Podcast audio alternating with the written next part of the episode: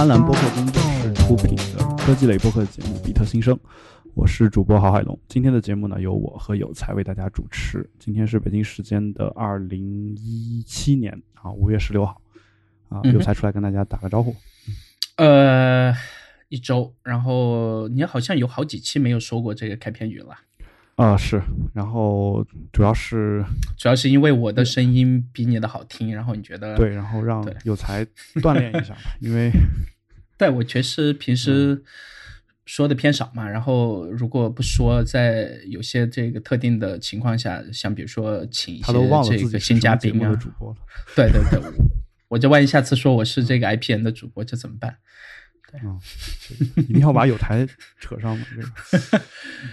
义务给他们打广告啊！我觉得最近李如一写的一些文章还是不错，欢迎。呃，我有段时间没看他的通讯了，就是我还是在给他交费，但是确实，对我我最近刚刚有了要给他交费的这个想法。啊，当然当然，他前段时间的那个在在 Telegram 上做的一期关于迷幻音乐的那个 Live，我也是听听过啊，OK，还是不错的，嗯，因为我所以。呃，他的创作的这个周期确实不是特别稳定嘛，就是有的时候一周发几篇，然后有的时候一两个月都不发一篇，然后 就把这事儿给彻底忘了。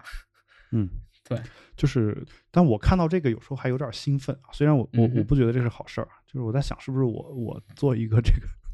我也写点文章也是可以这么干的。大家会不会？当然，我当然，我觉得还是希望希望都能够按时发，包括我自己写的东西也能够按时发。我，只是表示一下我个人的这个支持嘛，就是国内，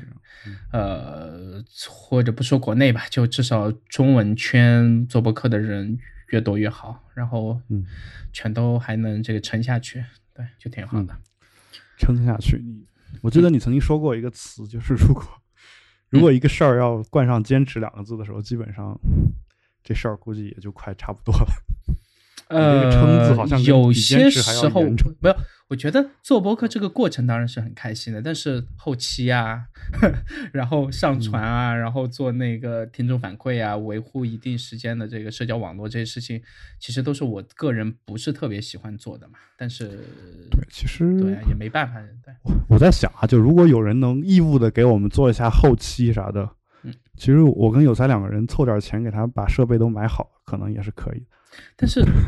我们之前有尝试过，也有请朋友呃来操刀过嘛，但确实达不到我个人呃所要求的那个线，或者说，嗯，毕竟不是自己做的这个节目，很多细节在你录制的时候的缺点，对吧？也也也确实不如呃在录的人清楚嘛，这个我可以理解，但是仍然。我觉得对这个细节的把控，可能还是自己更强一点。那当然，如果像是 IPN 那样有一个大的平台，然后旗下有很多档节目的话，我觉得很多时候可能就呃相对比较难控制一点。对，嗯，就还好，我们只有这一两档嘛。对，然后我我说一下啊，其实我也不是没有想到过要做更多的节目，这事儿其实我就我们这个节目啊，也我也不忌讳什么，我就有什么说什么，就是。呃，其实我一直在挣扎的一个事儿，就是，呃，很早很早之前就我就想想到过要邀请一些其他的朋友来做一块儿做节目，嗯哼，就是当然我我的想法不不仅仅是科技这个领域，就是我会找一些人文的一些领域，比如说找一些作家诗人，然后让他们来聊一聊诗歌，或者是找呃就是搞通俗文学创作以及评论的这些人。来聊一下通俗文学，比如说大家最近看一些电视剧，然后这个电视剧可能是某一本通俗小说改编的，那我们找一些这种书评人啊什么的来聊一下这个故事背后的一些东西，包括比如说推理小说啊什么这种这种通俗文学，可以聊一下这个轨迹的这种设计啊什么。这种东西，其实对于呃喜欢这些东西的人来说，可能是非常有意思，而对于不喜欢这些或者说对这个东西之前没有什么关注的人来说。可能听一下呢，也能够增加一些了解，这样的话也更有利于传播啊。啊，其实我是一直想，呃，直接就不做外包，然后也不干嘛，就做博客为生。但是，对，呃，头脑里面有三档一直想做的节目，而且其实我现在就能开始做，但是目前还没有找到特别合拍的人。就除了我们这档之外，因为我们这档其实没有特定的一个所谓的主题的限定嘛。呃，那。呃，我作为苹果的粉丝，我一直想找一个和我们的这个对苹果的了解、对苹果的这个历史在发生的事情有独到的看法的，甚至说之前是苹果员工的这样的人，来和我开一档这样的节目呢。当然，呃，不能太过激进，或者说，呃，或者说也可以太过激进吧。呃，不是在说那个肉呆，或者说这个大别这样的，就可能需要一个新的这样一个场景吧。然后。就专门聊苹果的事儿，就是大家不是喜欢听谣言吗？那我就专门聊各种各样的谣言。就是我在比特新生里面，因为我对这个新闻的来源还是有一定要求的，可能我在那个社交网络上的要求相对会降低一点点，但是至少在我们这个播客里面的绝大部分新闻来源，呃，除了我自己完全不了解的这个领域，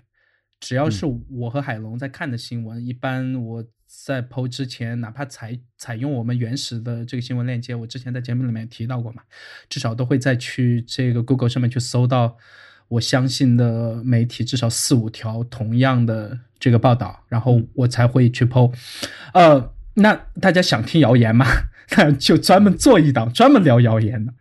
然后就各种这个天马行空的这个想象也好啊，或者是。吹也好，或者是其他词儿嘛，呃，然后加上现在又还挺喜欢 Google 和安卓的这一套东西，然后我想找一个朋友聊一下，呃，和和谷歌相关的这小说颤音挺好，对，和谷歌相关的这些东西，和这个包括广告、机器学习、呃，云服务这一块好玩的东西。呃，可能这个会做的再泛一点，就是不太会太那个，就可能还是会偏编程吧，可能会广告一些机器学习、云服务的好玩的东西，广告和市场这一块，因为我毕竟自己是学商科的嘛，就我对这个一直还是在就是有这个关注。听着，就是对于我们这种普通听众来说。和好玩的东西放在一块儿是矛盾修饰。其实可以很好玩的，就是你有些时候看一些公司拍的广告的这个营销的手法和广告的创意的这些东西，这个是我一直很喜欢的一个点嘛。是，然后对，包括呃，所以你编程的一些基本的商品广告学这样的一个，呃，有一些内容我觉得是要往这个方面去试探一下。这个倒还挺有意思的，对，因为我到目前为止还没有一些广告你解读完了之后反而索然无味。OK OK，对，因为我觉得国内的广告业确实太他妈烂了。然后，所以你你要找一个 Four A 的 人一块儿。呃，对，最好是有 Four A 的，要是没有 Four A 的，至少国内比如说稍微大一点的。然后我看过他作品，觉得他挺好玩的，然后也懂这个商业，也懂这个传播啊这些东西，然后能聊一聊。就呃，至少我向他，我向他这个学习嘛，对啊，然后也能带来一定的这个信息量。然后还有一档其实是最简单，然后我一直都想做，就是这个日播的节目。呃，正是这档节目是让我想，呃，让我想把做博客当成一个半专业或者半职业性的这样的东西吧，呃，或者靠它能赚广告费啊，能，呃，至少能赚起码的在一个一线城市生活的每个月的房租和吃喝，或者说基本的生活费吧，吃穿住用。呃，其他倒不用负担，就我还是在这个写代码嘛，呃，就基本的，对吧？那我比如说要把它换算出来的话，我觉得一个月，呃，五六千那样，就是能撑住基本的消费，然后其他的那是我自己的问题了。呃，那这档节目我想做的这个呃 concept 就是每日科技新闻播报，呃，每天播报三条。然后这三条是我自己挑的，然后这个主播就只有我自己，对，因为这个我你现在可以开始做，是是，但是呃，你很少做后期，或者说你你你对后期的标准和要求和我还是不是特别一样嘛？对。我觉得你有罗振宇每天早上六十秒那语音的那个那个质量，我觉得就可以发。他是已经有这个平台在赚钱了，但是我们是没有。到现在为止做这节目两年多，你和我暂时也没有去把它彻底这个商业化或者对吧？这样的这个想法不是不是没有彻底商业化，而是怎么彻底商业化？其实我们到目前为止还没有真的去尝试过，就是像国外的很多这个博客主播，我私下里跟他们聊的时候都会说，那呃，他们可能呃提前一两个月也要开始找一两个月以后节目的这个广告嘛，然后可能每个星期要发几十封邮件给各种各样他们觉得有可能合作的这个广告商，呃，或者是这个各种各样做剃须刀的。做备份、做床垫、做他们就是能想到的各种各样很小众，但是又觉得播客这个，呃，他们的听众是所谓的目标用户的这样的公司嘛，大概一个星期至少发几十封，然后在这些公司里面，呃，大概有几个公司会跟他们做进一步的接触嘛，然后再接着谈。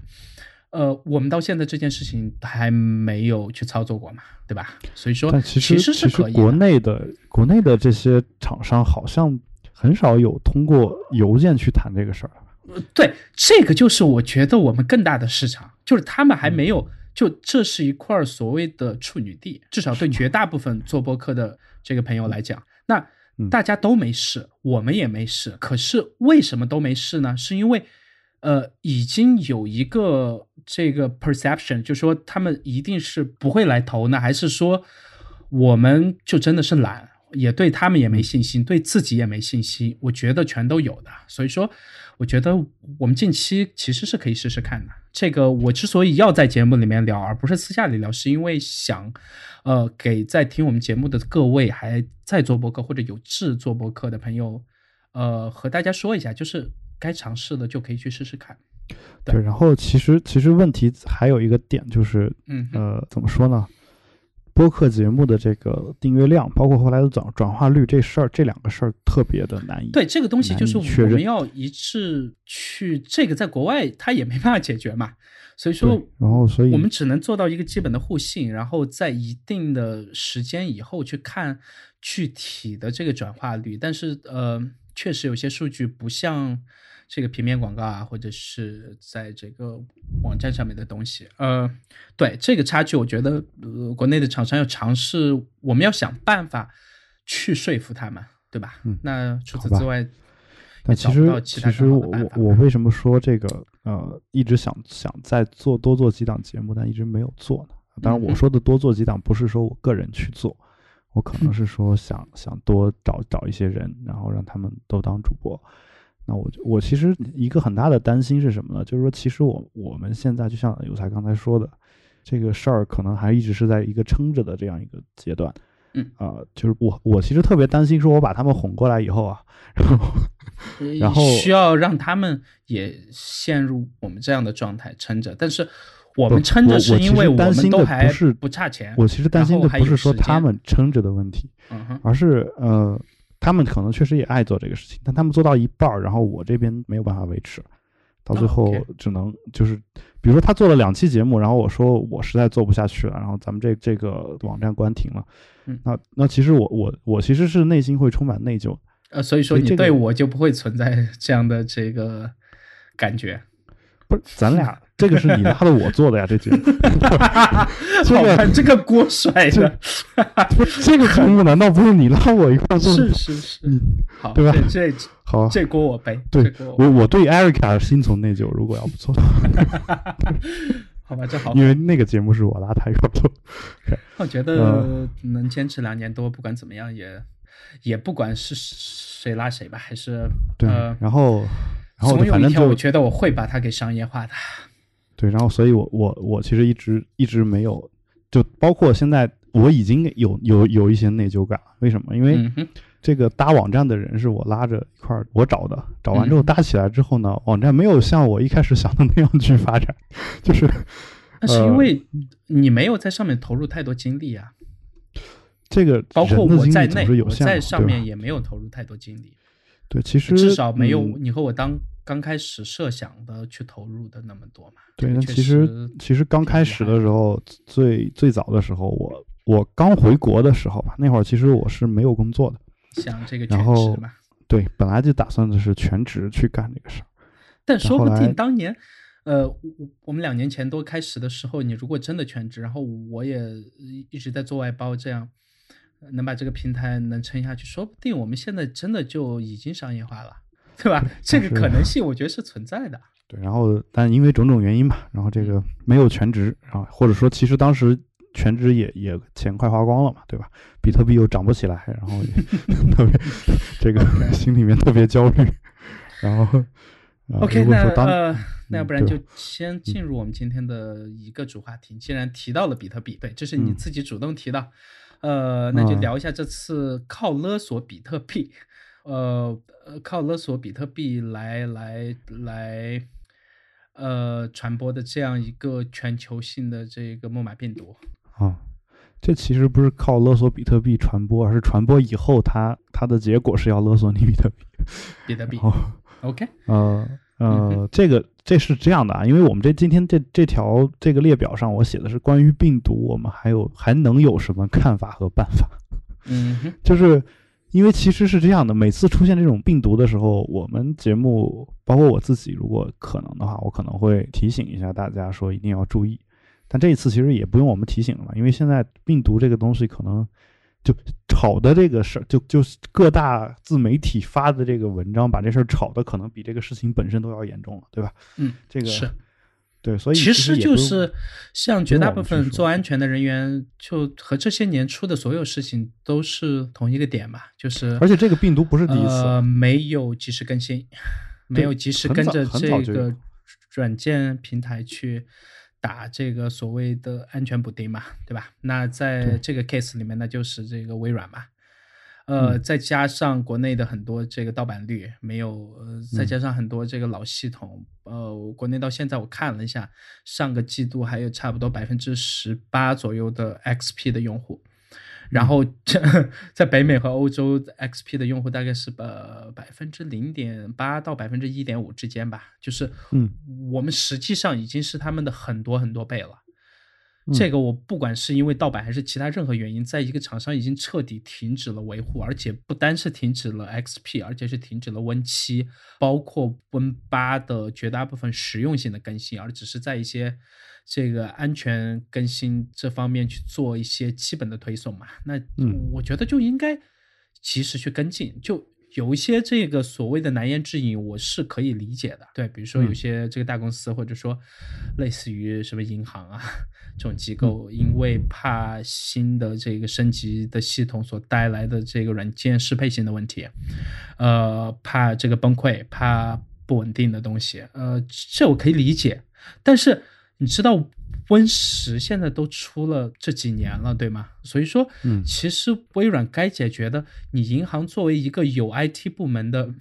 这样一个机构，或者说你这个公安部门，对吧？嗯你作为应该有 IT 部门的这样一个机构，你应该去测试他们的新软件的。测试完嗯你是不是配，那是你自己的事儿。但是你在人家出了几年以后，嗯而且一段时间内还是纯免费更新的，你都没有去跟进，这个东西我觉得不能怪微软，对吧？哦，我也没有说要怪微软的意思啊，不我没说你，我就说嗯很多这个不明真相的群众嘛。这也不是，其实是都很清楚真相的人在写一些文章这么说，嗯，就是 对吧？我我是这种感觉。要找啊这个所谓的爆点什么的嘛。对，然后反正就比如心脏滴血那个漏洞出来以后，全世界都在谈心脏滴血，然后这回微软这个其实也不是微软的问题，这个病毒出来以后，啊大家都在谈病毒。病毒对，嘛这甚至还有，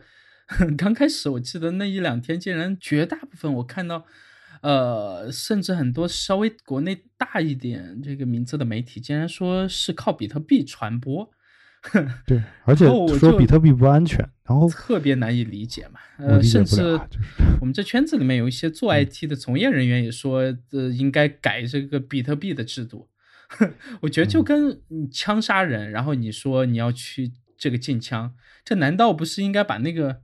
呃用枪杀人的人给关起来吗？这和枪其实其实什么关系？你这个用枪这个说法的话，很多人觉得可能还有有道理，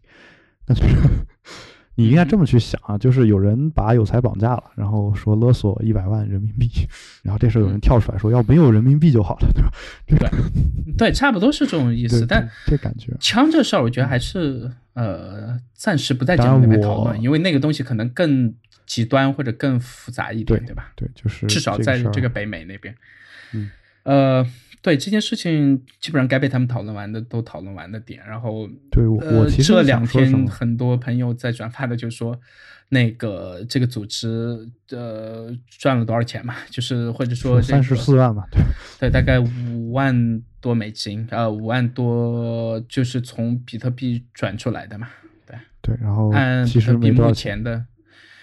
这个来换算出来，呃，对，确实按它这个传播量和这个破坏性。那其实说明大家其实对那些文件也不怎么重视，就是对，就要么就呃，绝大部分人也不懂这个比特币嘛，对吧？反正我们当年的做法找不到地方买，一旦中病毒我就格式化重装，嗯，然后也没什么，他他这病毒没办法让我连格式化这个事儿都干不了。嗯，但其实这次我。这件事情出了以后，我最担心的倒不是这个 Windows，因为这个，呃，基本上微软即使你用盗版，很多时候这些安全的更新推送，你只要实时的去打补丁，其实还是它还是有挺大的在呃很大程度上，呃有它自己的这个绝对的控制权嘛。我担心的是安卓系统。这个我特别担心，就是尤其是我们国内的安卓系统，呃，国外因为多少比国内要稍微好一点，是因为在国外你毕竟有这个所谓的谷歌的全家桶嘛，对吧？从这个 Google Play 上面去下软件，呃，然后这个地图也是用这个 Google Maps，然后其他的所有底层的所谓的 JMS 那一套的这个推送服务，呃，底层的东西全都是由谷歌去控制的。是，但是仍然，谷歌在国外仍然对安卓的控制权并没有我想的那么大。那除了他自己出的这些手机以外，对这个三星、对这个 LG 或者对其他，那国内就更不用说了嘛。因为，呃，用过谷歌自产的这些，从当年的这个、当年的这个呃 Nexus 系列到现在的这个 Pixel 系列，呃。用过它原声的人都会知道，谷歌每个月都会很准时的，大概在月初那几天放出当月的这个所谓的呃 security patch，对，就是安全补丁，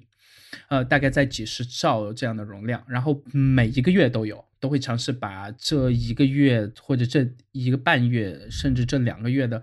呃，有安全人员报告给他的，他自己发现的问题，然后因为是开源嘛，然后呃，很多开源社区所做出的一些在安全策略上的这个跟进，它都会包含在这个包里面，然后用最快的速度全部推给在用他自己的这个手机的人，或者说他的平板，或者说这个 Chrome OS，对吧？呃，但是其他的所有的厂商，不管国内国外。这个安全补丁这一块的东西，一般都会慢几个月。这个东西我非常之担心。这个一旦大规模以后，谷歌是完全没有控制权的。首先，其次，这些厂商 也没有控制权，因为底层的代码也不是他们的。这个东西其实，所以我会从这个角度觉得挺恐慌的。从这个角度讲，你觉得开源软件是有本质的问题？不是。这个开开源软件如果能如果能集中的去做一个底层的安全部署的话，它开源开的越多越好，对吧？开源其实是能保证它的安全性的，前提是在有终端设备能去展示它的这个开源的软件和系统的前提下，如果厂商在安全这方面的控制，我觉得是应该类似于。集权政府或者是独裁者的这种感觉的，就可能在这个功能性界面这些，你厂商爱怎么去弄，那是你自己的事儿，对吧？但是安全这块儿，我是呃存在这方面的疑虑的，就是谷歌是不是应该在这次，也就是明天晚上嘛，呃，要开的这个 Google I O 二零一七上面，是不是尝试在这方面做一些，就是你只要要用我安卓系统，对吧？嗯。呃，那就要就其他我都不管你，但是安全协议这方面，我希望直接由我谷歌来做这个推送，或者说我推送给你厂商以后，我希望厂商能给我谷歌一个签个类似于什么承诺书这种，必须要在一个极短的时间窗口内全部推送给你。就你的功能性的更新是你自己事情，但是这种安全性更新推的越快越好，尤其是安卓。呃，所以说这件事情我还是挺挺后怕的。对，那这个事儿的困难性在什么？困难性就在于做安卓的第三方厂商全都不鸟它。不，这这是不鸟是一方面吧？我我在想，是不是说这些第三方厂商本身也自己会改一些底层的东西？那不改底层和改这个安全策略这一块儿，确实不是同一个东西。对，因为不是一个呃，对你安全这一块的东西，直接是最底层，就是就哪怕在谷歌那个 AOSP 那个所谓的开源的给出来的这个计划里面，对吧？就叫 Android Open Source Project。对，就是你一定是从这个计划里面出来的。那只要你从这个计划里面出来的，我在这个计划里面加一条协议就好了呀。嗯，然后加完协议以后，哪怕国内这样完全刷新不到谷歌服务器的地方，谷歌也能至少推送给厂商嘛。厂商和他签了协议以后，就强行要推这个。比如说在国外，对吧？哪怕用开源的这一套东西，但是你一旦要用谷歌的推送，你一定就要给谷歌交一定的费用嘛。这个都挺好理解的。所以说，国外的控制权还是要比我们国内要。大不少，只是说安全这一块确实安卓厂商都不重视，除了谷歌自己，谷歌是还是挺重视的。但是除了谷歌自己，但谷歌自己的设备一直销量都不是特别好嘛，或者说和这个其他各安卓大厂，对吧？所以所以今年这个我会担心，就如果这件事情今年发生在安卓系统上的话，全球的所有安卓系统全都会崩溃，而且谷歌一点办法都没有。呃，三星或者或者类似于这个小米，所有厂商一点点办法都没有，嗯，就可能还要求助第三方的这个安全厂商。那当然，这次其实很多用这个 Windows 的用户也在求助于我们国内的第三方的这个安全厂商嘛，对吧？据说，据说有这个三六零，据说有一有一家这个安全厂商。嗯，给中国的一个央企部署了，叫当然这是传言啊，声明一下，我在微博上看到部署了他们的这个安全的安全的系统还是什么东西，嗯，但其实大规模的感染了这次病，但其实这次呃。呃，所谓的那个英国的那个安全研究人员注册的，他把这个域名注册，然后阻止了这个这个事情，我到现在还存疑，就还存一定的疑问。因为其实就呃，他这个人的存在，我当然是不怀疑了，因为国外已经其实有足够的细节披露了嘛。但是仍然有些技术上的细节，我觉得披露的还不够细，呃，或者换句话说，就证据链还不够。呃，我还是有一点倾向于，可能不是他组织的吧，但是对啊，对，再看看吧。好吧，嗯，但希望这周内不要再出现任何的类似于他们所说的这个变种也好，或者其他东西也好，因为这个世界确实是承受不起这样的。对，对，然后我我想说的是什么呢？就是说，其实呃，说到底啊。就是我其实一开始没有想过说这个话题我究竟能从什么地方入手，因为在我看来，我们针对这方面的看法和办法，在之前的节目当中都已经聊完了。嗯，就是没有什么新的办法，是没有什么新的了。然后我我我觉得我我刚刚坐在客厅的时候，我想想这样一个问题，就是可能可能这个病毒也就真的跟当然这个。这个观点也不新鲜啊，就真的就跟自然界的病毒是一样，就我们只能跟它共存，然后随时也会受到他们的威胁。对，啊，这我同意。只能只能，第一就是说你自己吃的健康一点，不要见什么就吃什么，对吧？嗯。然后第二就是，呃，那你真撞上了，那也没有没有什么办法嘛，那你。至少这次我觉得我身边，呃，我身边没有朋友碰到嘛。对我身边哪怕用那个 Windows 的用户，还有还有一个问题就是说，你你可能做好备份。对这个东西就比较好。就是我们之前在节目里面有提到很多次嘛，就大家还是要养成，呃，比如说把密码设置的稍微复杂一点，然后多账户或者是多平台，然后。呃，不同的这个应用和网站之间设置不同的这个密码，对吧？那就要学会用密码类的管理软件了。这个东西其实挺简单的。我旁边有些朋友不太愿意用的原因，是因为他们觉得好复杂。但我说你自己真的在那个网站上面看十分钟，它的这个使用使用的这个指导，对吧？其实啊挺简单的，包括那玩意儿不用十分钟，没有，然后我就我就说你就细细的看十分钟就就行。嗯但是他们连这十分钟他们都觉得很浪费时间，但嗯，但这样的话就还是大家都抽不出时间来，就是大家都都忙死了，就是真的都很忙。然后这个是命啊，我觉得。就第一是命，第二就可能他没有密码和没有像你那么，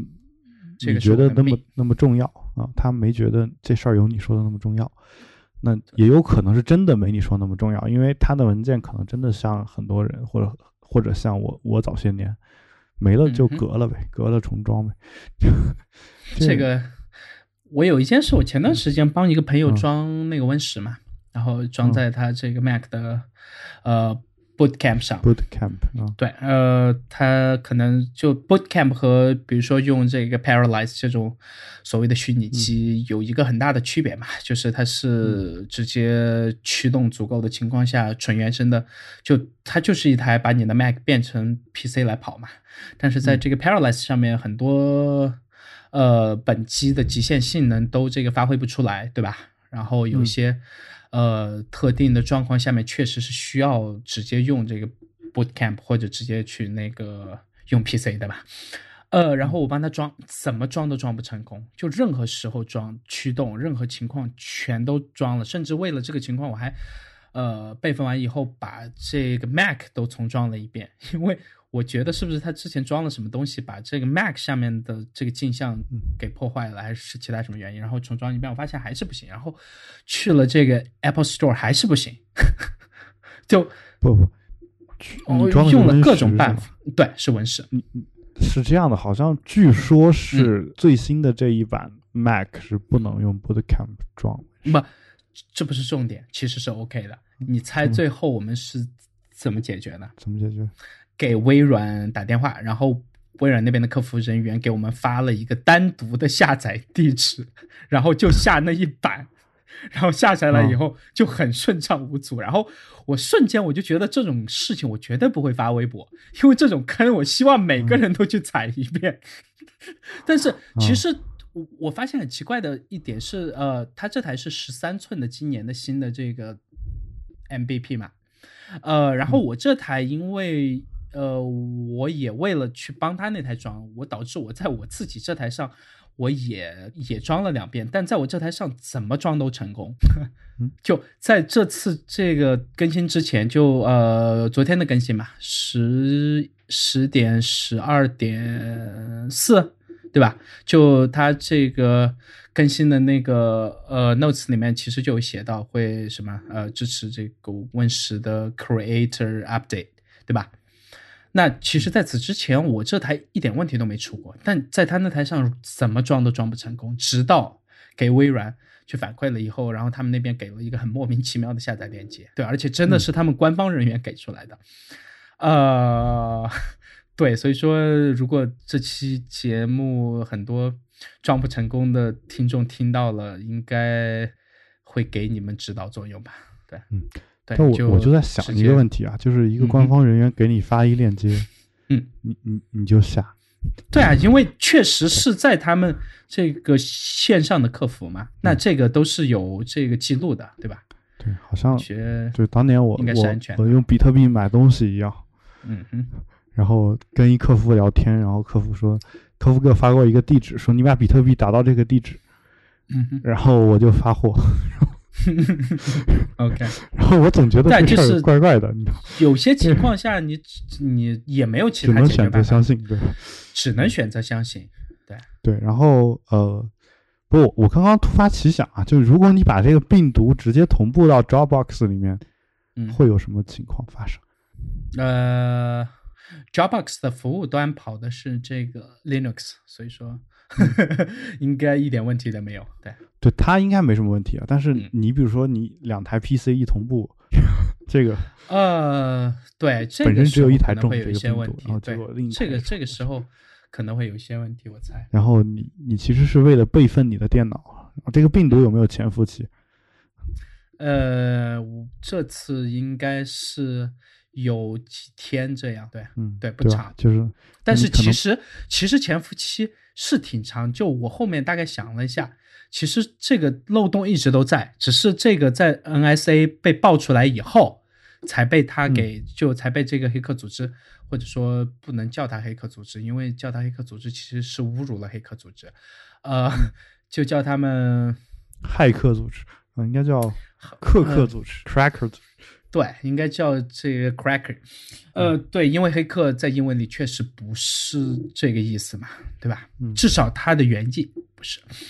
呃，对，黑客是和画家一样很优美的职业，对黑客与画家 对。然后呃，是在 NSA 把这个漏洞被披露出来，呃，被这个被那个叫什么组织维基解密，对吧？维基解密，嗯被他们披露出来以后，然后披露了一些细节，然后被这个组织给利用的。所以说，其实潜伏了挺久的了。那之前 NSA 其实都不知道用了有多久了，对吧？只是嗯只是 NSA 没有去干这事儿，那被他们干了以后，就他们会用这个东西来赚钱了。那这个就其实也没有，就是 N NSA 也没有比他们好到哪去。嗯，一个是偷你的数据，一个是想把你的数据毁了，然后想来敲诈勒索，所以说并没有谁更比谁好一点。嗯，对，所以说大家还是我我问你一个问注题重一点。嗯，就是可能是可能跟这个科技没没太大关系，嗯。就是如果你你电脑中了病毒，嗯哼，你会给他那三百美元？哦，我当然不会啊，对，我当然不会，就是我会，我会，如果你没有备份的话，呃，我我永远不可能没有备份，啊，对，就是我永远不可能把我自己放到那一个境地去。那个境地是吧？对，我就我永远不可能。就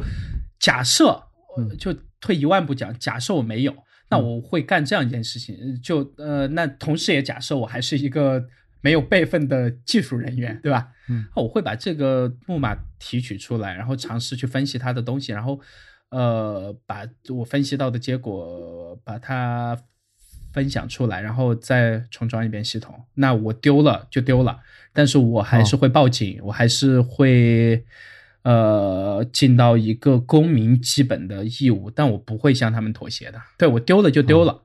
就一定不会我只能去承担那个损失，我一定不会，绝对不会。好吧？对所以如果说你遇你遇到那种，嗯啊、当然你也不会到那个境地啊，就是比如说你把你 iPhone 锁了，然后交嗯交赎金这种情况，你也绝对不会。那我直接就去苹果店了，我我我我在任何情况下都能证明我的设备是我的嘛。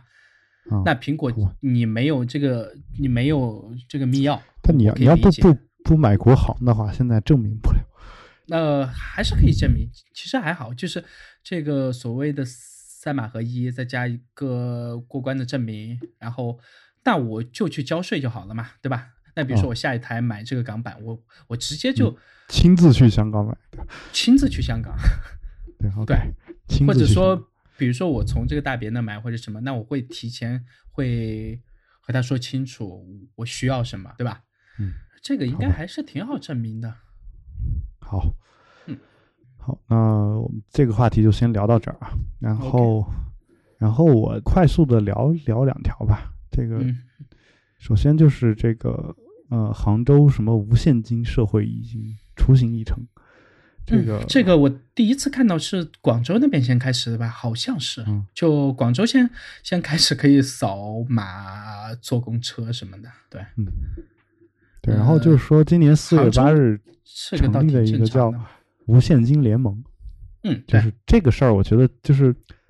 这事儿，我其实挺喜挺怎么说呢？我虽然它是一个商业行为，但是我觉得挺好的。就是中国其实有时候有时候社会的那个变革推动就差那么一步，嗯这个时候你搞一些这种类似什么无现金联盟，这个听上去是一个组织的名字，但其实你可以把它更多的看成是一种社会运动嘛，对吧？就是那我慢慢的，这样去，呃那当然很多情况下我还是觉得比以前呃绝大部分时候都用现金好，但是我仍然觉得很多时候我还是会去取一些现金出来，嗯。倒不是为了做什么，只是为了 就是呃现金的那种纯匿名性，让我有一种自由主义的感觉。对你这个想法是没错的，就其实政府都很，所有的政府都讨厌现金嘛。是，但是就是因为它不控制不了嘛。嗯，手机支付，呃。给我们提供的这个便利性也没有其他方式现在可以去比，但是我觉得既然是无现金社会，是不是同时也要让类似于比特币这样的东西，呃，纯匿名的，呃，这个货币流通能稍微顺畅一点，而不是尝试去把它实名化或者设置一定的这个障碍，对吧？那我觉得你要么就无现金社会，我特别支持，但是你如果。有一些特定的场景下，我只能用现金。那如果本来可以接受现金的地方，反而不把现金作为一个选项了，我觉得这个又是另一个极端了，对吧？嗯。那如果是以后所有的东西，那当然在国内，不管是支付宝和微信，我相信，呃，国内有关部门去查或者去这个去封锁一个账户的时候，其实他们都会呃去合作嘛。这个之前是。出过这样的事情的，对吧？包括这个诈骗啊，或者是这个转错钱啊这样的情况。呃，对。然后，呃，其实对法律的监管是更有好处的，但是法律不一定都是好的法律，有些时候法律会看到法律的阴暗面的。这个我相信我们在国内看到的次数不算少。这个时候，其实现金是有它绝对的优势的，或者说类似于比特币这样的纯匿名的这个在线货币，对吧？嗯，但是国内很明显是不会去鼓励类似于比特币，而且这一年左右做出的这个举动，对吧？要包括去这个实名化，呃呃，包括一些其他的东西，我觉得都不是一个很好的现象嘛。那呃，很多时候现金都变成一个，你可以说它复古，或者说是一个。抵抗集权化社会的一个选项之一了，那还是希望现金能留存。对，就但其实是这样的，反而是用现金用的比以前多了。我只是想去看一看，就做另外一个很极端的实验，看看现在常去的便利店、常去的那些这个吃饭的地方，对吧？包括一些这个小商小铺的这些地方，我看看他们。有没有足够的专业性？就是说，早上上班会去这个银行换足够的这个零钱，对，来找我。但是我发现已经不行了，就是好多地方真的，我给他这个百元大钞的时候，好多时候他说你能用这个支付宝和微信，我说那我就装一下嘛。我说呃，我既然想做这个实验，对吧？那本着实验的这个目的，我就说我只用现金，我没有用过支付宝和微信。然后他们就有很诡异的眼神看着我，这个我绝对理解，因为呃，我要是他们，我也不能理解，在上海或者在中国的任何一二线城市，有一个二十多岁才还不到三十岁的这样一个年轻人，他告诉我他没有用过支付宝和微信，这个我觉得一点可信度都没有。你说我是从美国来的。都没 对，然后重点是，我会发现他们很多时候确实已经没有足够的这个零钱来找我了。我我我是有一次在全家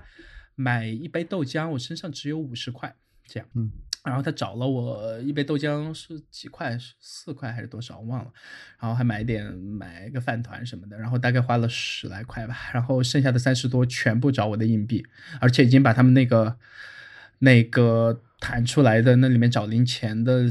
架子上面所有的硬币全部都给我了，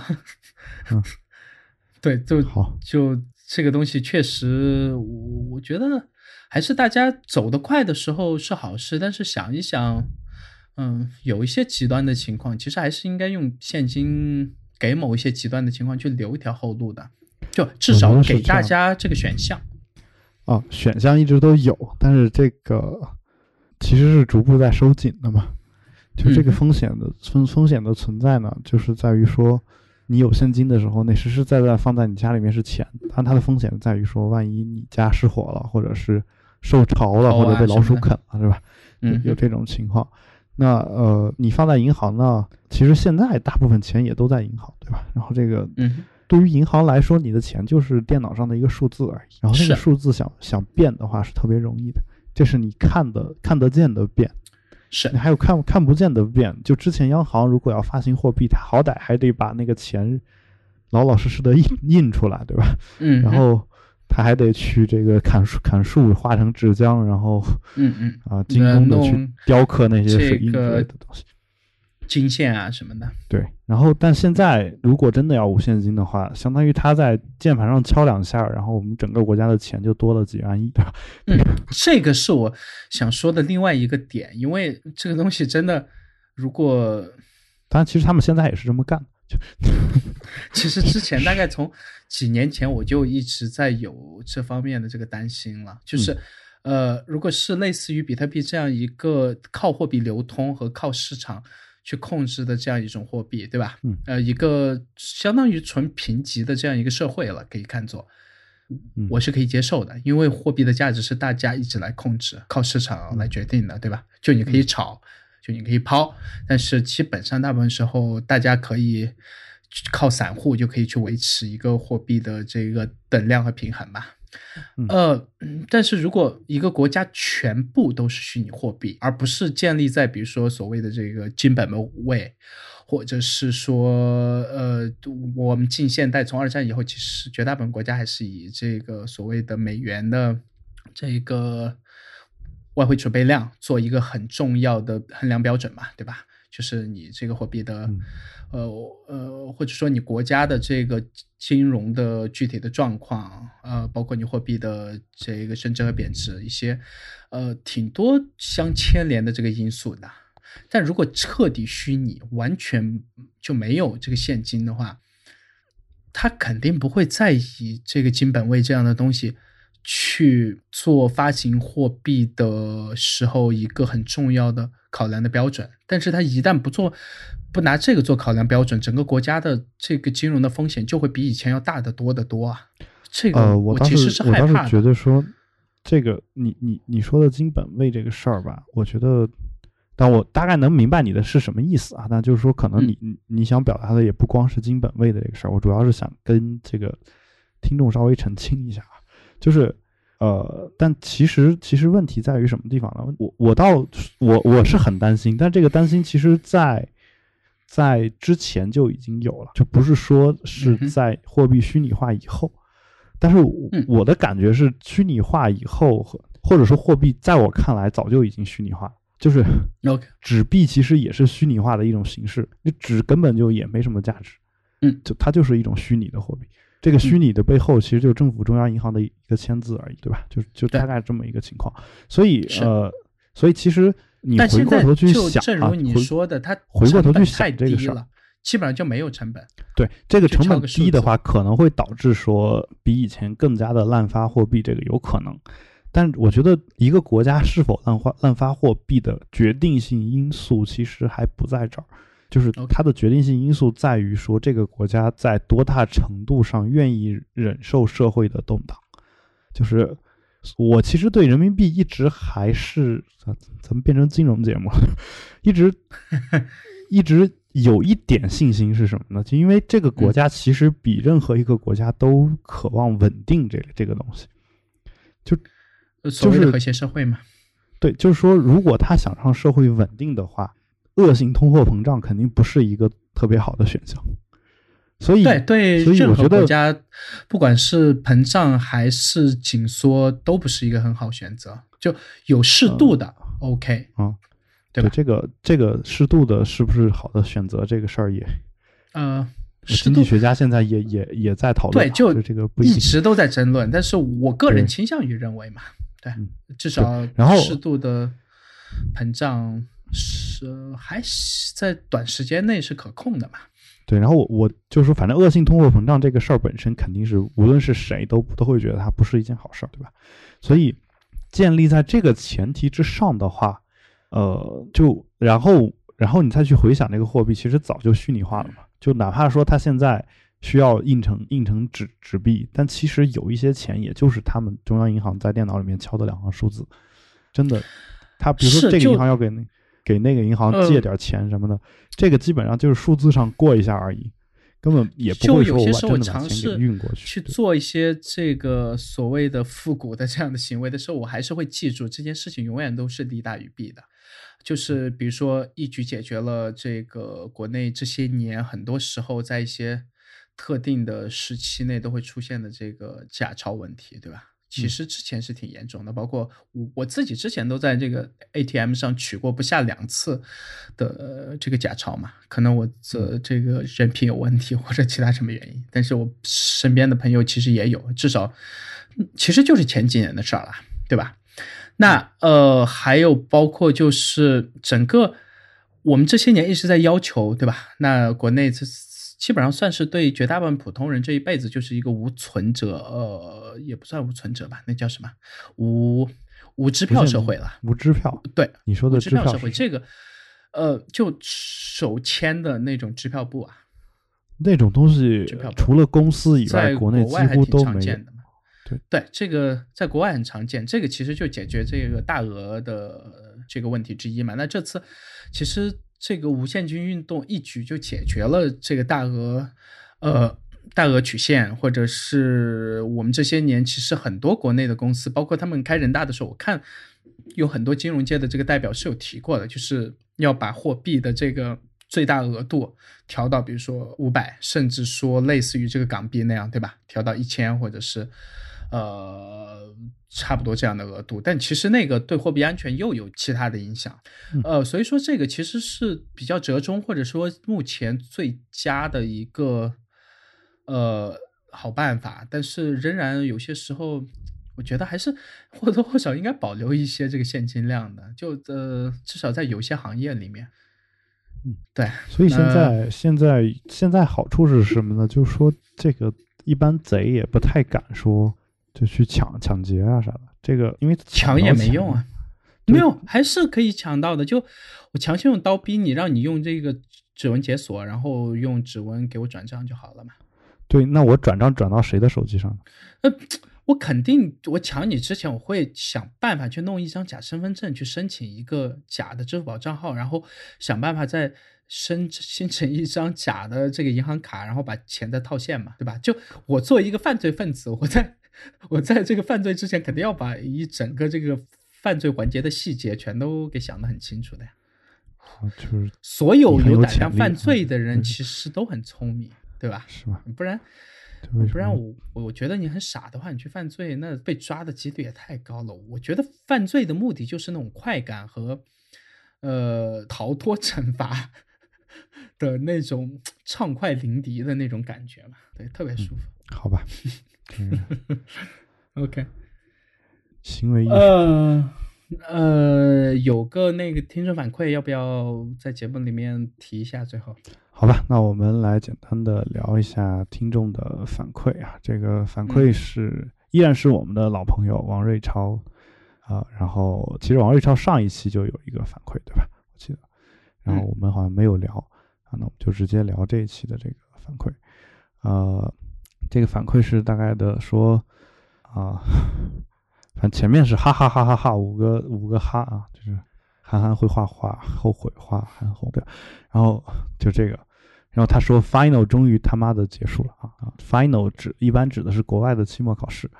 然后又可以来扯淡了。这次反馈反馈真的很水，就是感觉可能跟主播们聊的有点关系，就闲扯几句，呃，真的就是闲扯，没空关掉就好了。啊，然后我表示虽然没空，但是我还在百忙之中抽出时间，然后看了他的邮件，并且给他回复，并且进行了一些交流。啊，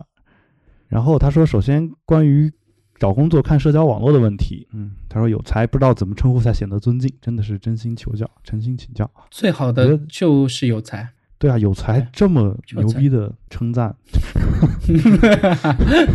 对，其实叫这个。叫这个旺财也可以，对，有有才啊，有旺财。OK，然后 OK，应该知道很多美国的美国的很多的这个，他用的是一个英文的咨询公司吧。然后他说就是帮你申请 H-1B 的签证，申请上了以后，你的一部分收入给他啊。说重点，现在很多这样的公司会帮你造做假的工作经验、实习经验，然后他们要求用户删掉大部分 Facebook 推什么的，然后伪造 LinkedIn。因为很多公司都会查社交网络，嗯啊，所以这种查社交网络的事情并不是中国特色，啊，这个事儿像他说的那个咨询公司，其实还有一些是这个律师事务所嘛，对吧？就会伪造一些在国内受迫害的经历，然后来申请美国签证、政治避难什么，也有这种啊。这是关于对，我它的听说过，当然，对，然后你你有没有什么想法？这个这一条，我我没有说这是中国特色啊，嗯，但是我觉得所有这样做的问题，就是所有这所有特别看重社交网络的这公司，我都觉得有点奇怪，尤其是在一些这个行业里面，比如说对。技术行业，然后我其实发现，就是中国现在不是中国，其实各国都有这个问题。就是有一些人，我举个例子啊，就是比如说我骂中国是某一个东西做的不对嗯，然后他就会说美国也这样，然后啊，当然我说的不是王瑞超，他肯定是他他的意思就是分享一下这样一个信息。就我的意思是说，有些人就会说美国也这样，那我说美国这样，那美国也不对啊，我没有说美国一定就是对的。啊，当然，就就这个事儿而言的话，有才的观点很鲜明，但我其实还没有那么鲜明，因为我没想明白这个事儿。然后呃，第二点呢，呃，就是而而且我觉得其中有一点就是我会把那个 LinkedIn 给分开，嗯就是我不觉得它是社交网络，它就是一个专业的工作经历经验展示的这样一个平台。呃，你嗯。你你在上面交的朋友，你不会把它当成你私下的真正的那种无话不谈的朋友的，他可能是你的同事，可能是嗯。你的在上面碰到的一些你感兴趣的这个大牛或者其他什么人，但是都是和你的专业相关的，而不是说嗯你因为看中呃一个 程序员喜欢听那张唱片，而去和他聊了这张唱片的这种，真的是呃还是尽量把工作和生活分的相对比较开一点吧，我可能对嗯，对大所以。你还是比较老派嘛，对吧？现在好嗯像都是工作生活不分。然后 嗯哼，然后呃，我我想说的是，你说的是这个淘宝卖家这个是 LinkedIn 这个东西，呃，因为很多现在的这种媒体啊，包括这种反正各种这种信息来源吧，内容输出的这种网站，都在分享链接里面都有 LinkedIn 的链接。然后我就在想，真的有人天天泡在 LinkedIn 上看你分享一些什么呃最近发生真的有什么事儿？真的有，好，真的有。好吧，呃，尤其是国内，呃，国内很多人把那个 LinkedIn 当成是公司的朋友圈的，啊，我以为当 Facebook 的，尤其是一些外企，就是哦他们不太喜欢微信的形态，然后他们就把这个这个呃，把那个叫什么，他们那上面叫 Storyboard 是吧？就一个群组的这样一个讲故事的小白板。当成他们的朋友圈嘛，其实是一样的，对。嗯然后在上面去那个拍拍马屁，然后点点赞，嗯呃，可以起到和朋友圈同样的功效嘛。对，然后我我就反正嗯嗯，也比较反感这个事儿啊，然后对，当然，呃，我还是说话稍微留点余地，万一有哪天我想去外企，你看我我就不留余地了嘛。对你，你像你这种自由职业的就，啊，这话说的没有，其实我其实现在也在申我现在其其实，在国内找工作，哪怕那些人拿我博客里面说过的话来指责我，我也不会去鸟他们，对因为其实也是啊我就是牛逼，就是我技术牛逼，你掏不掏得起这个钱，掏得起我就来，掏不起我就不来，其他话咱都别浪费这个双方的时间，对吧？这个这个态度我喜欢，就是就是这个简简单单的这样嗯我也不太，我也不太在意啊。就是比如说他翻我 Twitter，还发现我关注了几个 AV 女优的账号，这个估计国内也没有人没有人他看我关注以后，他应该对我的印象更好，甚至是因为我关注了，他也去关注我，这个嗯才是我比较喜欢的这个 HR。嗯，是啊啊，但是有一种 HR 是这样的，就是他看见你关注，他也关注了，然后因嗯此以此为理由把你给拒了。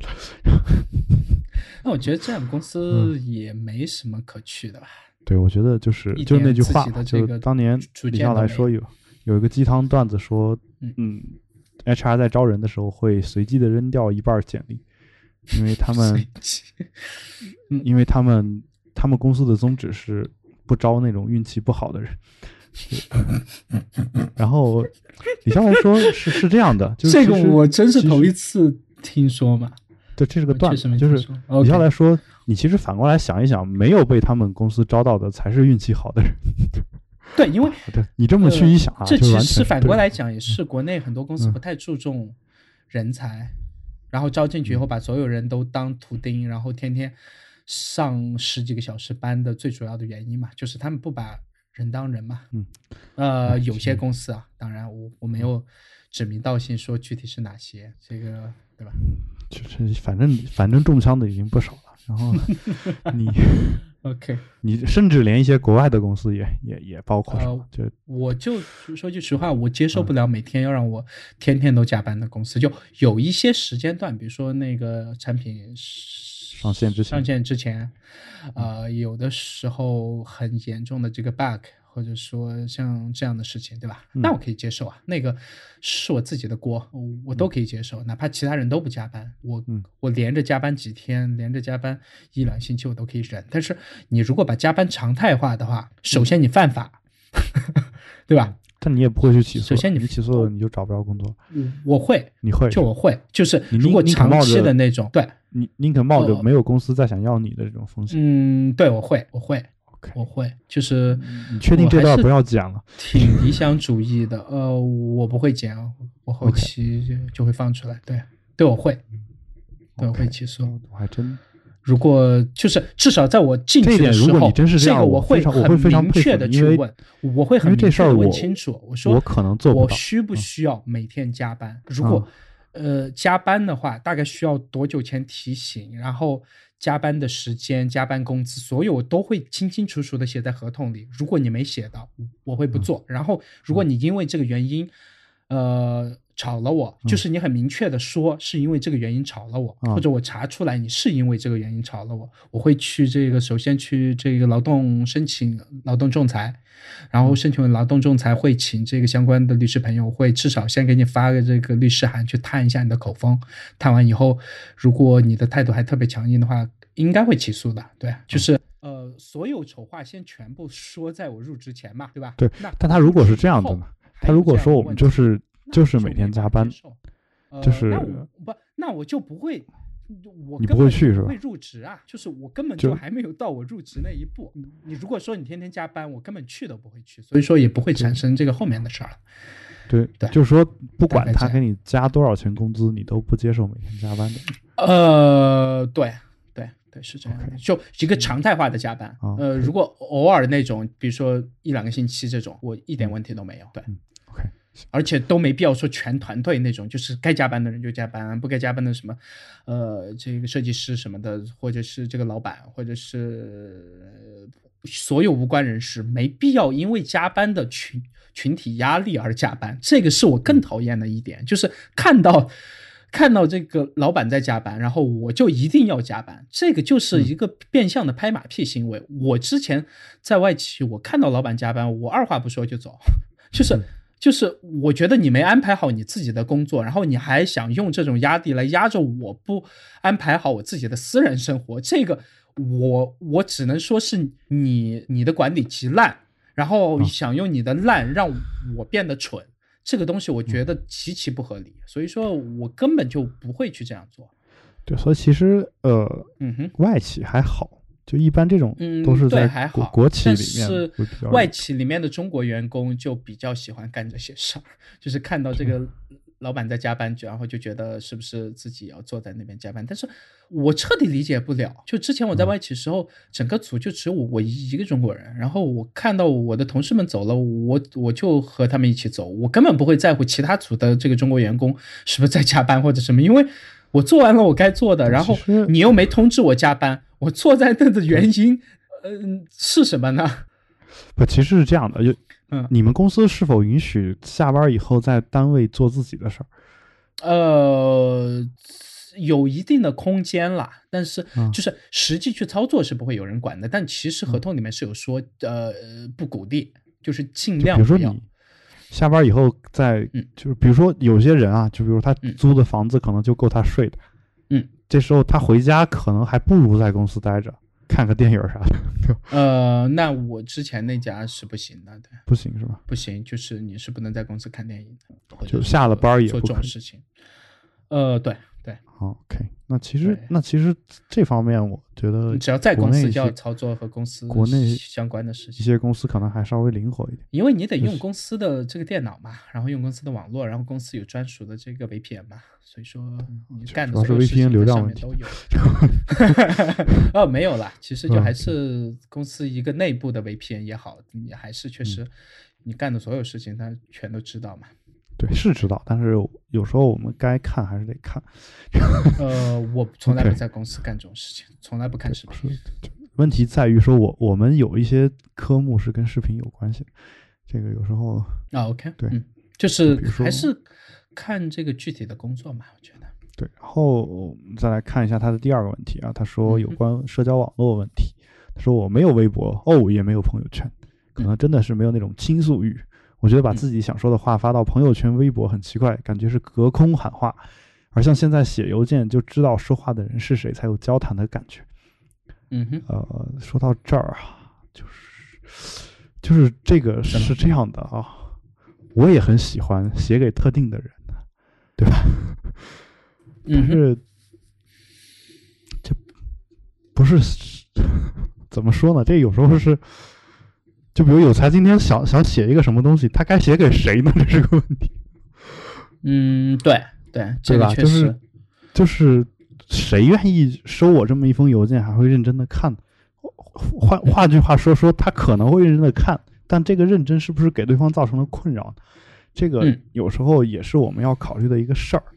我们，其实当然希望找一个社交网络，就相当于是呃，特定的人去倾诉，这个没有问题，对社交网络你也可以发定向啊，比如说你去泡这个 Instagram，你给人家发一条这个私信，他只能收，对，是你这也可以啊，但是、呃我还是倾向于当树洞嘛，对，就无所谓，反正呃，而且看的人都是自己选择主动看的，对吧？嗯。我我又不可能去强迫他看，嗯，其实挺好的，可能换一下自己的这个心态对我我我我跟他是一样的，就我也喜欢给别人写这个东西，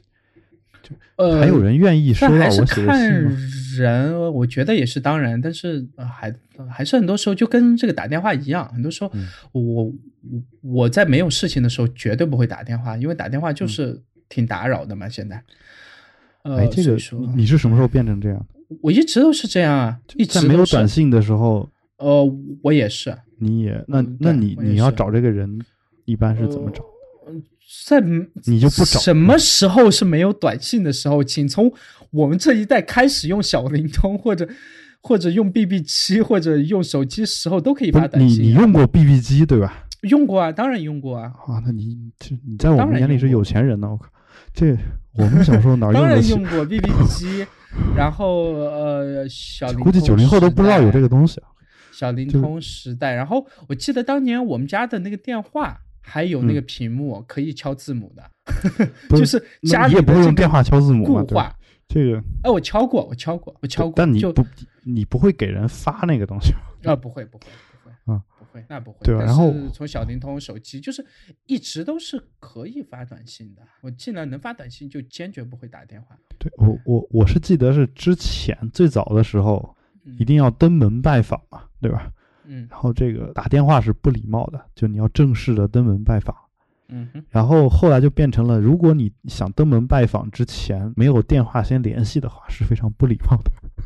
这个我觉得是的呀。对，当然或者其他的方式这个通知嘛，至少尽到基本的这个告知的义务嘛。不，我的意思是说，呃，这是这是有一个过程的，嗯哼，就是一开始是如果你就是直接打电话本身也是不礼貌的，反正反正就有有各种各样的所谓的不礼貌，然后后来慢慢变成了说你打电话之前不不先发个短信就是不礼貌的，这个呃嗯，我我我其实一方面啊，我在想说这肯肯定背后有一些它道理所在，另一方面我在想是不是我我们也变得越来越矫情。呃 不是哎，就是啊。我该打的时候我还是会打，就是我有有这个需要打的时候，我不会在乎时间，不会在乎什么，因为呃，我愿意打电话的人都是很熟的人纯，为了纯为了啊、不会那那我纯为了这个聊天儿或者什么去打，就我一、啊一定是有事情去告知你、或者很重要的事情，我才会打。所以说我打的时候，所有人全都会接，除了你。啊，你 跟除了你跟你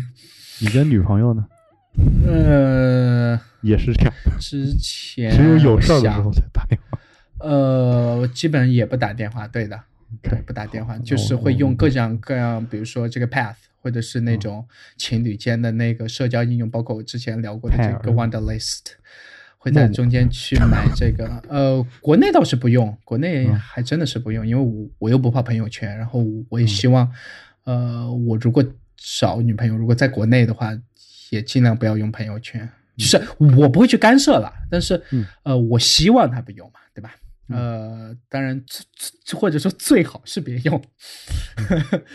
呃，对，然后太多私人的东西尽量也别发网上，就是可能我有一些自己的坚持吧。对，嗯，好，希望能坚持下去啊。呃，都那么多年了，我我一直都这样干的呀，所以说也没有什么坚不坚持，都已经成习惯了。你没发现我给你打电话的时候一定是找你有事儿吗？就这一年之内，我给你就打过一个嘛，两个电话而已啊，对吧？OK，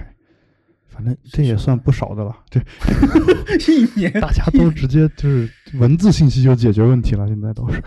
你对我还是希望就是 I M 再进化一步，就是直接呃语音转文字嘛。OK，就我不想收到你的语音。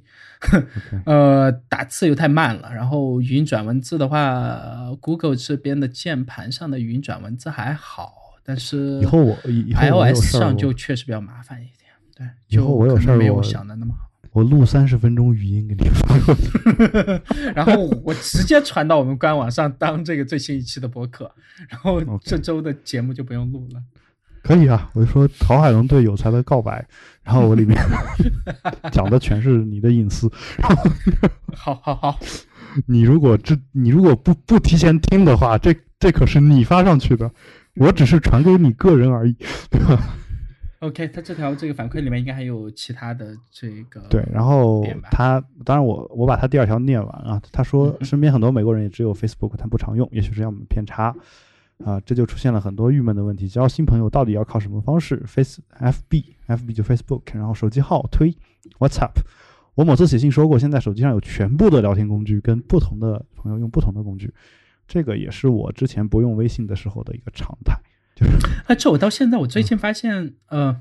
我还是挺喜欢在现实中去见朋友的。啊，是我也喜欢。之前很长一段时间，我是不喜欢的，就是到了一个极端的程度，甚至我觉得我写代码非常顺畅的那半年，就是极其顺畅，呃，所有东西全都是这个所谓的现学现卖，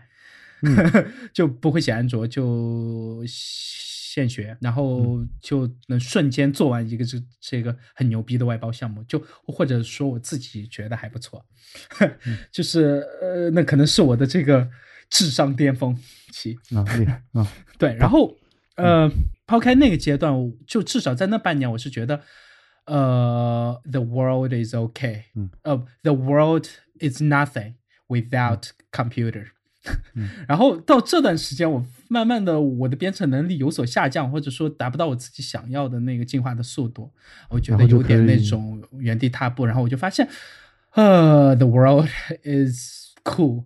without my computer，然后可能和我自己状态的这个关系比较大一点，我觉得是。然后这周这两周连续见了两三个呃之前不认识的朋友嘛，然后有在这个微博上认识的，然后有朋友的朋友介绍的，然后说你要是聊编程或者聊技术或者呃聊科技话题，或者是聊一些你感兴趣的东西，可以去找一下有才。嗯，然后这周末其实是。挺夸张，这周末就在后门见一个朋友，从我们从下午三四点钟那个时候聊到晚上快十点，嗯，对，就呃可能比较那个大一点嘛。然后我觉得如果我能一直碰到这样的。在这个现实生活中的朋友，我可能会离电脑越来越远，就是可能会真的会越来越喜欢拍视频，或者是去旅行，或者是干一些和人相关的事情。而且我本来就是学商科的，对吧？啊，有些交际的这些东西，其实不是我们不懂，只是很多时候我不太愿意去那样做嘛。对，就是真正的技巧，就是完全看不出来技巧，对吧？厉害，自然厉害。然后那个，我其实想说的是什么呢？就是。你以为我们不想见朋友，嗯，然后其实，但是你会有个错觉是朋友都不想见你，然后后来发现这个也也不是错觉，就就真的是错觉啊，就是其实 大家都互相其实都挺想见的，这个但是大家全都是这个 hold 着，就是也不是 hold 着，就是你不主动联系我，我真的没时间呀，老大。还好，你是可以说，你这可以说周末总，有时间啊。你是可以说拒绝了所有加班的这个工作，嗯，然后我们可不一定都能拒绝。然后像我这种特殊职业，周六日可能还得上班，然后我到目前为止还没有一个人给我开过一个无法拒绝的这个 offer，所以嗯说，在我看到这种 offer 之前，我觉得我先默认我所有的 offer 全都是可以拒绝的。好吧，就是 就我不管这个 offer 有多心动，只要还还没到那个程度嘛。啊对，然后就可能我们也是生活所迫嘛，对吧？然后这个对你只是在不同的城市有不同的房而已。对，这个生活确实是挺紧迫的，我觉得。对生活压力大，然后 对确实很大呀，嗯，就是有有有房又能如何？对对对，你不还得自己住嘛，对？然后，呃，反正就就这种感觉嘛。所以，所以你看，我其实从二三月份有朋友约我要见面，我说得空就见，然后一直到到现在也没见，没见着。嗯然后，然后有像我们的周南老师一直一直要跟我见面啊，其实也不是他要跟我见面，而是我们俩确实该见一见了，但是。嗯 但是一直也就是不是他没空，就是我没空。他是现在算是自由职业，可能他时间相对灵活一点。但嗯是哼你你也知道，接外包这事儿也不是很轻松，对吧？呃，其实比上班累。对，然后可能他的事儿可能有时候，而且他跟你还不太一样嘛，他有时候可能还得去印刷厂啊什么的去看去对吧？然后就是事儿也比较多，然后这样的话，呃，也我也我跟他也对不出时间了。这个反正就就总是这种事情。后来发现，你发现真的是，呃，有时候是这样的，就是同在北京的可能见面次数还挺少的，呃，反倒是外地来的朋友是这样的。外地来的朋友说好不容易来一回，然后你中午中午对你总得一个小抽点时间，对一个小时休息时间出去吃个午饭也就是所谓的这个我甚至还跟人优势嘛。跟跟人约过早饭，你知道吧？就是嗯早饭也不是早饭，就去麦当劳，一人喝了一杯咖啡，聊了半个小时，那 OK，就好吧，就干过这种事儿。嗯，然后那我觉得我下次去的时候，我把那个王念北兄叫上，咱再去唱个通宵 K。啊，我我我估计我是通宵不了的。我我现在对通宵实在是受不了。不过可以可以可以，就是最近我刚从草原回来嘛，对吧？然后大家看到草原，哎，可以，呃，我们去那个地铁站附近，呃，去租那个唱 K 的那个小小的 booth，对，呃，然后其实小的 booth 是大概折合下来五块钱一个小时嘛，还好。啊，是不是五块钱五哇块钱五块钱一？首歌，五分五块钱五块钱一首歌，对，一般是一分钟一块钱嘛，对吧？就这个啊，对，然后一个一个小时才六十块，我觉得还挺便宜的。然后我们三个人，呃，各包一个包房，都不用 听到这个对方唱，然后需要听对方唱的时候就开对方的门。呃，我去试了一下，我感觉我还挺喜欢的。对，所以其实而且就是这种有观众但是没有听众的感觉，其实是有快感的。啊，就在公共就是场合对，就是所有人都打个手枪看着你的感觉，对，所有人都在看着你，但是呃，只能看到你的嘴在动，只能嗯。看到你这个、呃，类似于唱高潮的时候便秘的那种拉不出屎的表情，但是却没有人知道你在唱什么。嗯哦，对，好吧？特别爽。然后呃，我我还说说我不是从草原回来，然后那边我嗯认识一个、现在认识一个客栈的老板，然后嗯可以、可以一块儿去那边，然后在远离都市喧嚣的地方 K 歌，然后他自己的就是他自己的客栈里头就可以 K 歌，然后哦，哦对，然后对，然后还有啊、就是他他那的烤就是他那烤、呃烤全羊是我吃过最好吃的，就没有任何因为你还没有去过这个新疆或者哪边嘛？不对就他那烤全羊就吃过可能好吃不膻，一点都不膻。对，就这就是我说在西北那边吃羊肉和我们这个南方这边吃确实有很大的差距，对，然后就确实挺因为我我就是西北来的嘛，然后他就说，呃嗯，之前我去内蒙啊吃羊肉都有那个膻味儿，就是因为离北京这边近嘛，可能。然后然后这次去了，那还不算是内蒙嘛，就算承德那边啊，就是那 OK，承德避暑山庄是吗？对啊，真的也也，而且天气很凉快，然后嗯晚上还能看到北斗七星啊，哦，不错呀，就是就是我很久没看到过星星了。对，星空还是很密的，然后隐嗯隐约还能看到银河。哇！我到现在我只有家里摆的这个大人科学的 这个灯，然后就开着晚上，呃，看看天花板，然后能放点那种什么那个冥想类的这个 meditation 的东西，然后呃，相当于一个催眠作用，对，大概是这样。然后 对，然后然后就是反正就就那边我觉得还挺不错的。然后如果有兴趣的话，可以改天做对，我织一下是我肯定得去河北的。我这我在我人生中，对我肯定要去河北。我如果在北京找不到一个这样的厨师，我肯定要去河北找一个这样的厨师，因为毕竟就从他们那边来的嘛。所以说，就你呃可以去保我得去保定啊找找看驴火国际酒店。对对对，是是是是，肯定要去那边去吃一下的，要找一个靠谱一点的。我就想，呃，回南方来开一个比较好的。这个啊，你要你要去南方开驴肉火烧店，对对对，是这样的。就哪怕嗯不给其他人吃，我我愿意用我其他的副业 来养这个 店，把它养活了，我那个天天能吃到最新鲜的驴火，我自己也挺开心的。驴你去哪儿搞？驴就买呗，我我觉得我觉得呃，其实驴肉和牛羊肉比挺便宜的，我去看过价格，还好，真的。上海有有有专门卖驴肉，呃，我现在没没没呃还没开始做。对对，这这个包括有多少人吃什么，就有有多少人吃这件事儿，我其实不是特别关注，但我嗯。还是挺关注这个原材料的，呃，所以说可能真正去操作的时候，会把这些事情全都想的比较清楚一点吧。对，嗯，实在不行，咱就空运，空运毛驴，不是直接空运这个火烧，然后拿过来用微波炉这个加热。那个就不好吃了。按照中国传统文化的哲学，你这么做出来是不好吃的，是没有就你得一定得拿炭火烤。对，还是要这个饼要脆嘛，对，要要要偏这个新鲜一点，嗯好一点。包括其实你就你就 Kebab 里面加驴肉，我觉得的还是味道也不太一样，差不多。还是还是那个饼，呃，对，就驴肉这个东西好像就配上那个薄脆饼，真的要好吃一点，真的是。其实驴肉本身有一有一股味儿，就是如果你啊，是有的，是有的，是有一点那种骚味儿的，是有。对，但我还挺喜欢的嘛，这个对吧？很很难得呀。就是其实我一直理解不了有才这个喜欢吃驴肉火烧这种行为。这个我也理解不了，反正我我这几次去北我也经常京吃啊但是早就是中晚就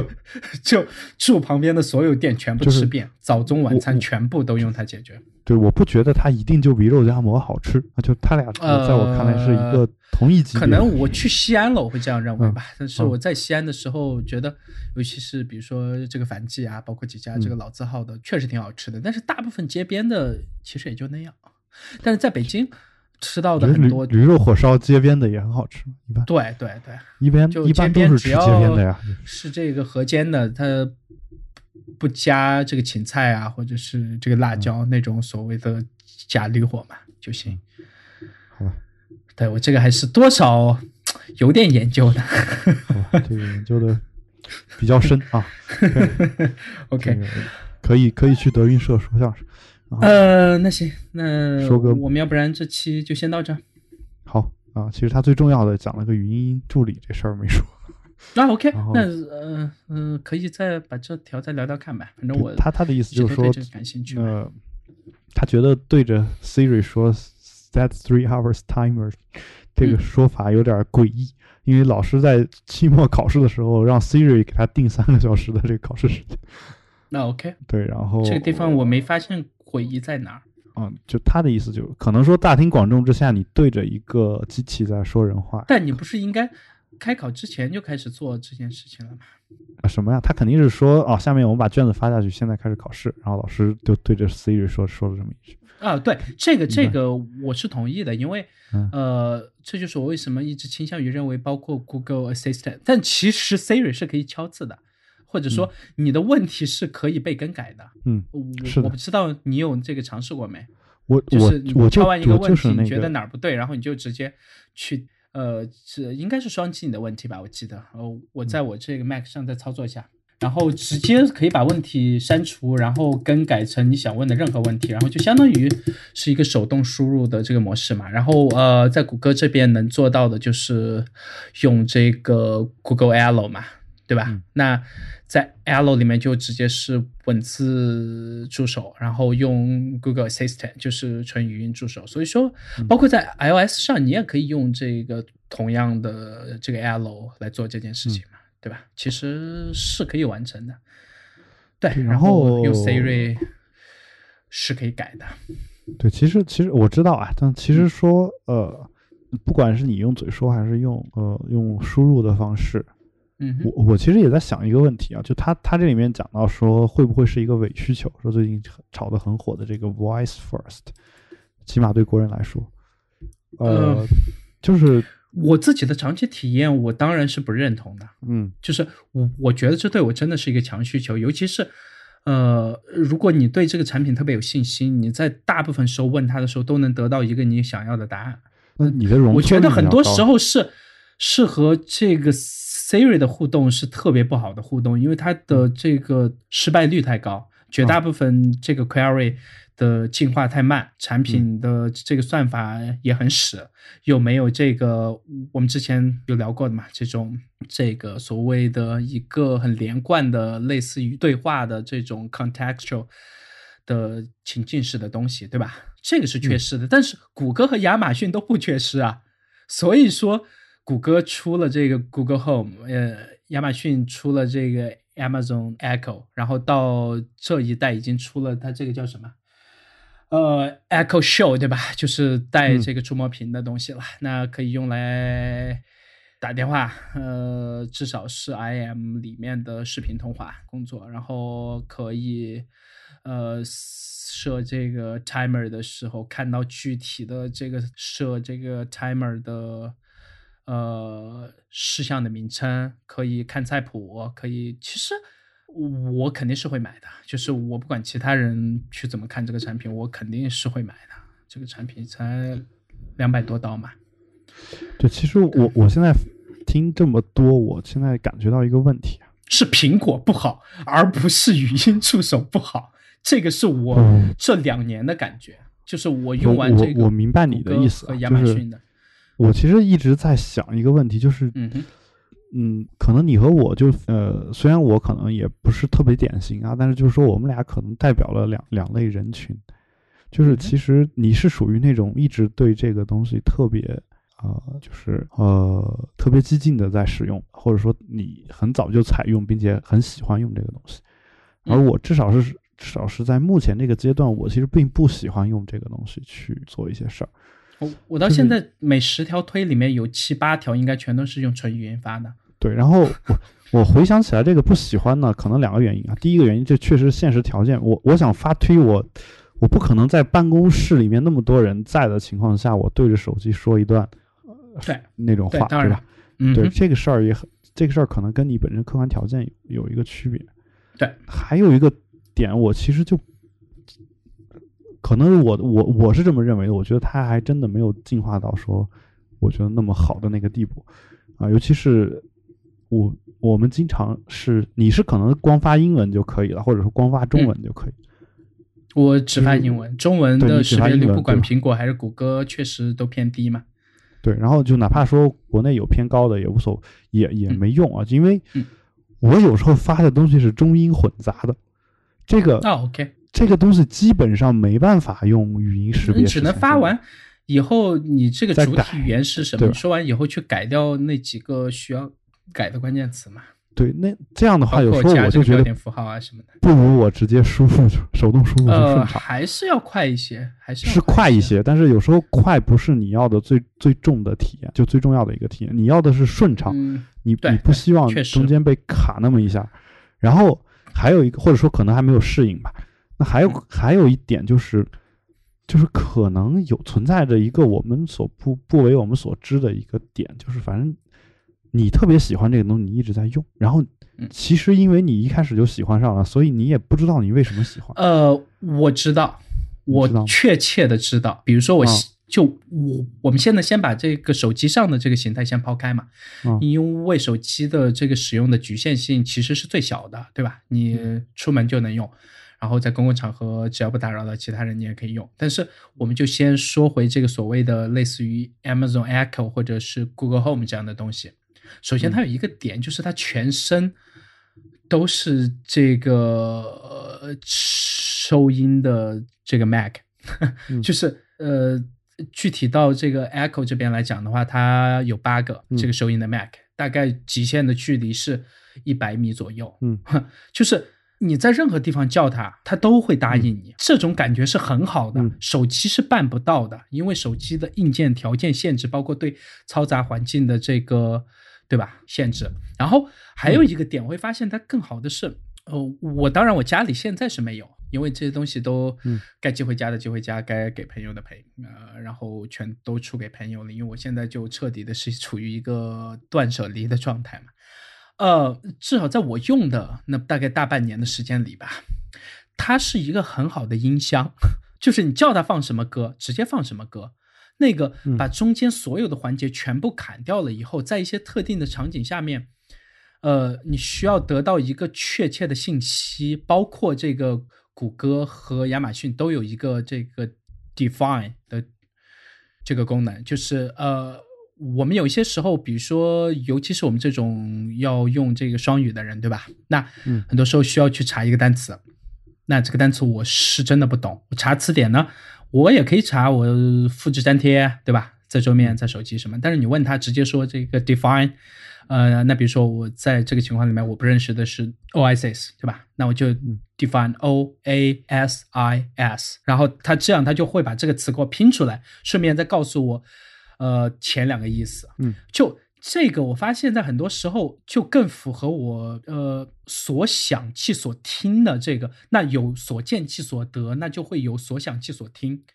嗯就是你知道，有一些特定的场景下面，我们会思念一些人。那思念他的时候，就会想打电话或者传语音或者是视频通话，对吧？嗯但这个场景下，我思念的是我的语音助手，我希望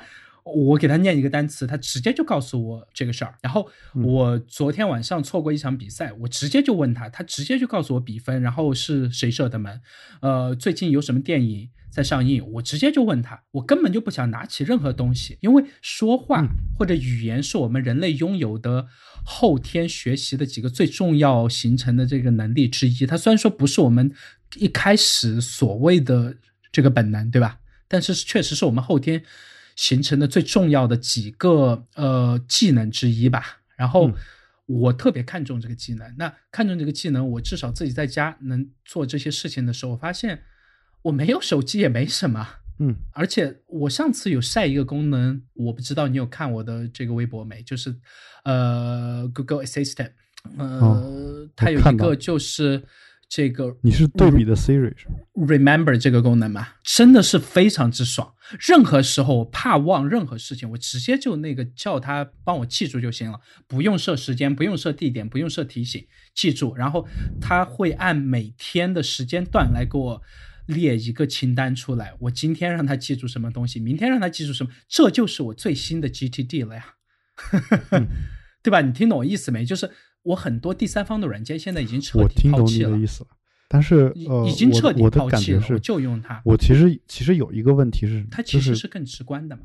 就是你你讲的这些，其实相当于是你对之前的节目当中，你对这些东西态度的一个总结嘛，在我看来嗯哼，啊，对。然后其实其实我我想说的是什么，就是说，你说了这么一堆东西以后，你觉得有多少人会因为听了你这个话，然后真的去产生那种使用助手的呃？首先我室友，就我刚搬进来新室友，已经打算下一台要换那个 Pixel 了，因为我们在做了一些包括之前的这个相机测试，确实我这台的手机的相机已经把 iPhone 撂的还挺远的，尤其是至少在啊这个夜间成像方面，至少撂了一呃一年以上吧的成像素质。呃，然后语音助手实际在可用性这方面来比，我们测了大概，我们那天找了二十个问题还是有多少，都忘了，反正就问了一些很具体的，包括这个交通啊，包括餐饮一些东西，对吧？然后用完以后，所有人都会认为 Siri 是智障，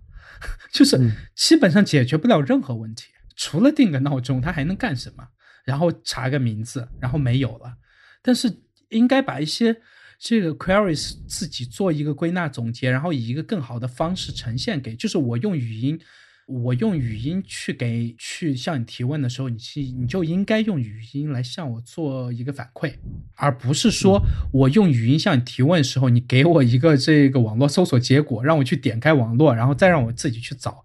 找就在这些搜索结果里面去找东西，我不要这样的东西，这样的东西在我看来就是一点实用价值都没有，就是我问你一个问题。你就回答我一个很直接的，然后再根据这个问题，我接着再做这个发散性思维。但是你下面的问题，你仍然给出来的是最准确的答案，而且你不要给我选项，就是越直接越好。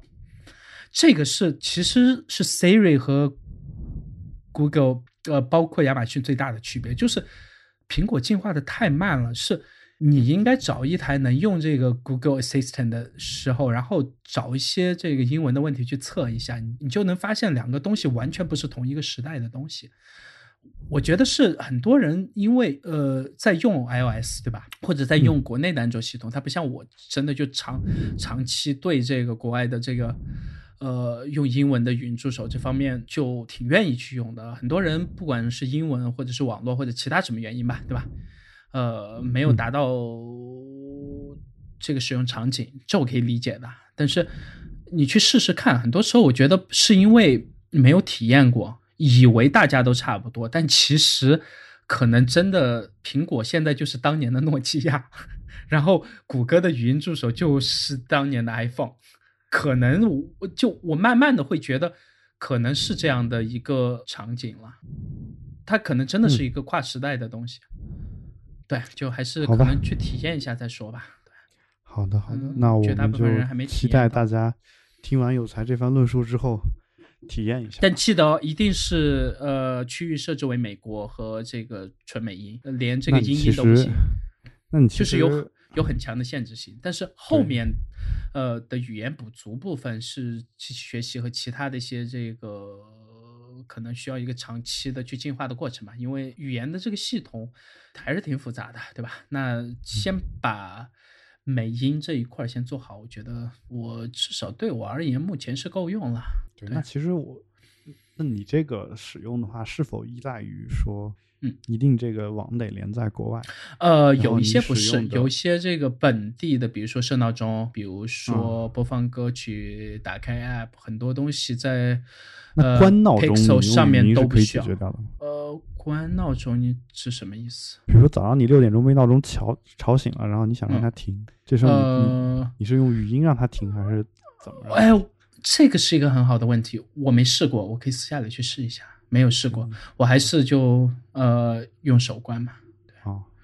哦，好吧。而且我从来我都很长一段时间没有试过早上定闹钟起床是什么感觉，因为我早上晚上定闹钟睡觉。呃，我早上很准时，对我早上就八点多不到九点的样子，就你睡得很很就是还是很幸福的，挺那个的。六点多不到七点就起了。嗯，